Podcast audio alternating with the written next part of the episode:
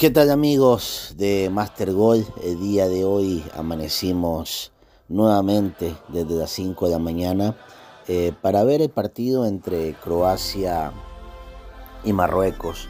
Y realmente nos hemos quedado con un, con un sinsabor porque hemos pensado que tal vez el subcampeón mundial una podía haber ganado y superado sin, sin problemas a Marruecos pero nos hemos quedado muy sorprendidos de esta selección marroquí que pudo aguantar los 90 minutos a una Croacia obviamente manejada por, por el talento de, de Lucas Modric y de igual manera los marroquíes que contaban con, con Hakimi, este, este lateral derecho que es muy interesante.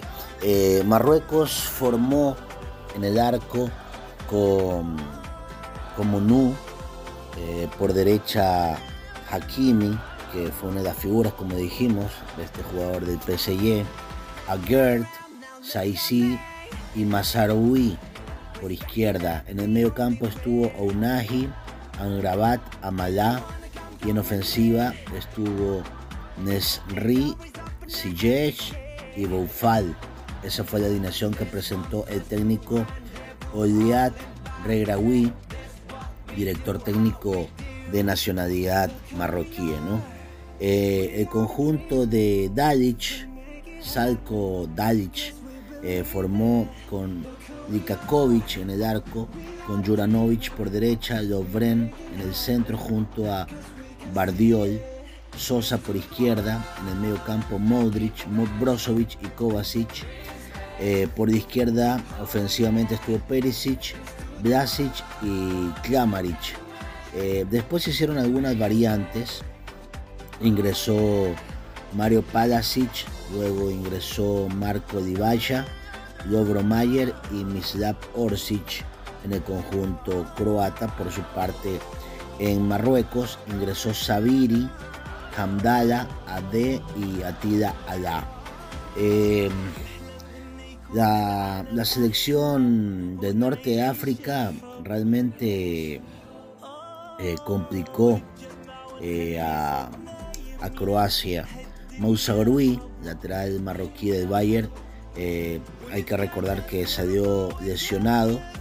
de igual manera, Bono evitó tanto de, de los balcánicos con un pie salvador al final de la primera mitad. Un empate sin goles en, el primer encuentro del grupo F.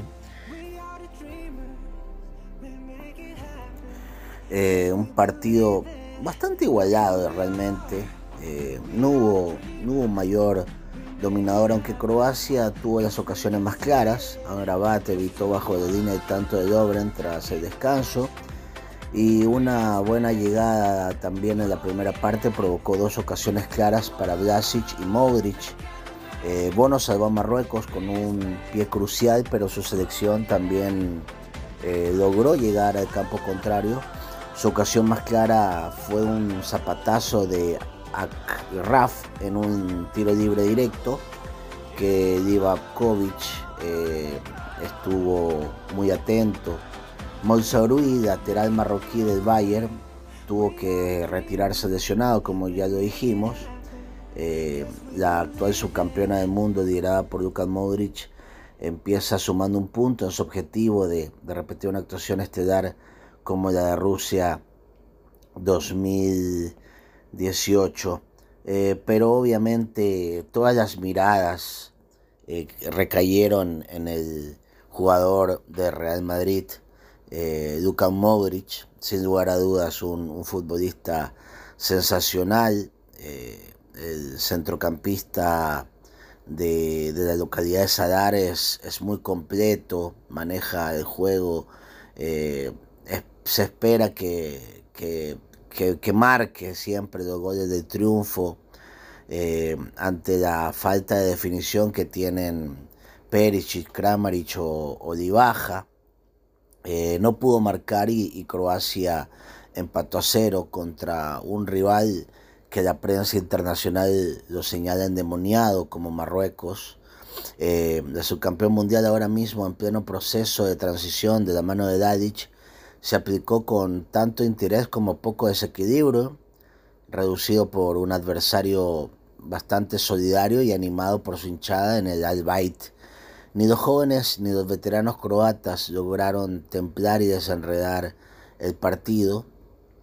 Eh, y bueno, la verdad que una cita eh, bastante emotiva, de inicio nerviosa y, después con mucha velocidad, eh, muy suelto los dos equipos, como, como si no jugaran el Mundial.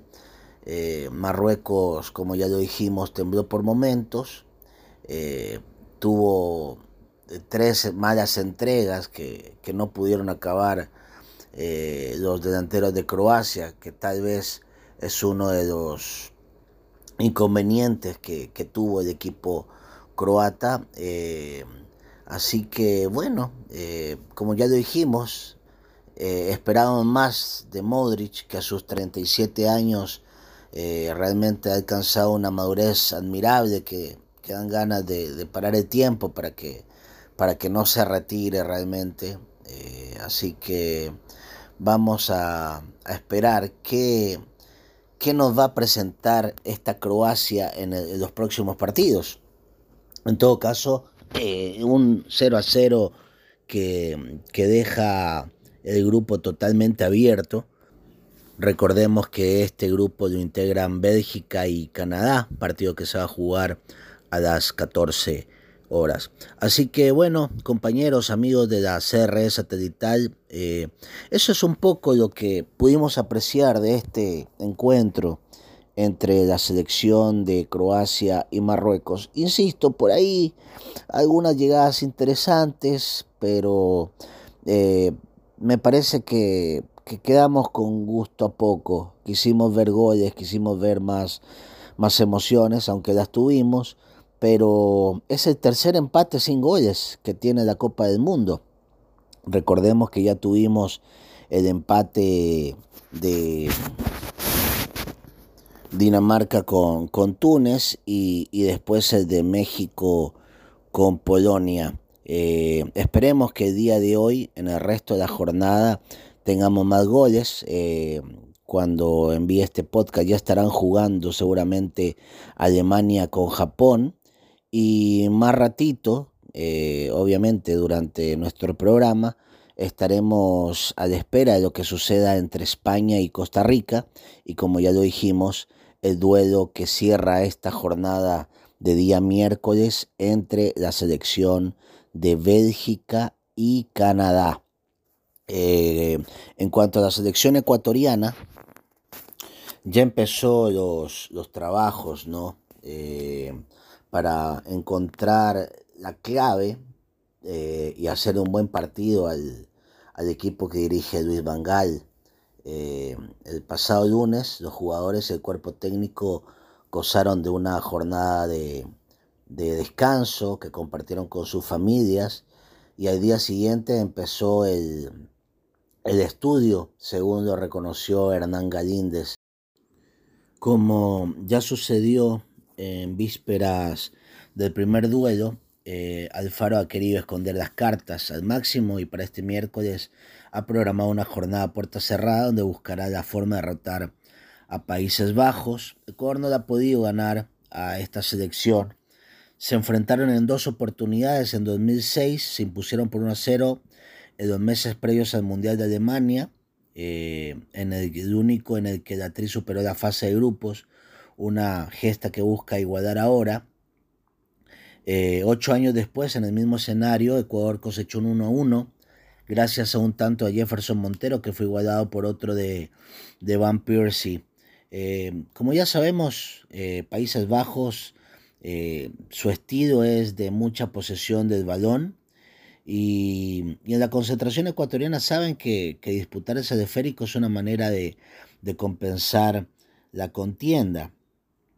Eh, así que Ecuador tendrá que demostrar que, que todas eh, las promesas que, llevaron de forma brillante a Qatar no son en vanas y que tiene armas para rivalizar contra, es una de las selecciones favoritas. Eh, a, Países Bajos les costó derrotar a Senegal en su estreno en este mundial, pero demostraron tener mucha paciencia y oficio.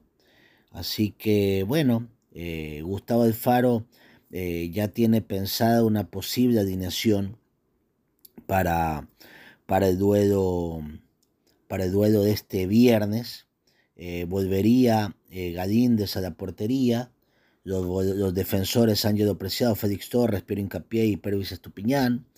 En el medio campo se ensaya la primera variante, que sería Carlos Grueso, que recuperará su puesto de titular y jugará junto a Moisés Caicedo. Y también estarán con Jackson Méndez, que fue un punto en alto de la tricolor en el juego contra Qatar. A ellos unirían un poco adelantado Gonzalo Plata y Michael Estrada para dejar solo en punta a Ener Valencia, que sí o sí quiere estar en la formación titular y recordemos que el médico de la selección ha manifestado que tiene un leve esguince y, van a, tratar de tenerlo para este viernes. Una mala noticia para la hinchada ecuatoriana eh, o para la federación. La comisión disciplinaria de la FIFA abrió un procedimiento eh, debido a los cánticos de los hinchas eh, durante el partido inaugural de este mundial. Eh, hubo dos situaciones, una que los hinchas pedían cerveza y otra cantándole a, a Chile, ¿no? Hay una canción que dice en el que nos salta es un chileno, eh, ya, ya saben el resto, ¿no? Así que eso no lo permite la FIFA y, y bueno, el hincha lastimosamente desconoce esta parte del reglamento y a veces me parecen exageradas estas sanciones, pero bueno, la FIFA busca todo lo que rodee el fair play, todo lo que rodee la igualdad de género, eh, eh, lo, lleva a tomar estas decisiones, ¿no? Así que eh, lamentablemente Ecuador no va a recibir un, una sanción, me imagino que será económica y no deportiva. Eh, cambiando cambiando de, las malas a las buenas, este jueves, a ver si de repente, seguramente nuestro compañero Roberto Palacios va a estar en, en, esta, en este banderazo, eh, en el reloj del Mundial, ubicado en el malecón de la Cornicha de Doha, se efectuará el segundo banderazo previo al partido de la tricolor con Países Bajos. Ya esto se había hecho el sábado pasado, que unos mil hinchas se reunieron en, se reunieron en el anfiteatro de Catara, donde por más de dos horas le cantaron a la tricolor. Así que, bueno, vamos a, seguramente, como ya lo dijimos, vamos a tener a nuestro compañero en ese banderazo y nos va a contar todo lo que pasa ahí. Así que compañeros, bueno, eh, en estos momentos ya juegan Alemania con Japón. Una vez que termine este cotejo mandaremos un breve informe y, la seguimos aquí en Master Gold por la CR satelital. Les mando un abrazo.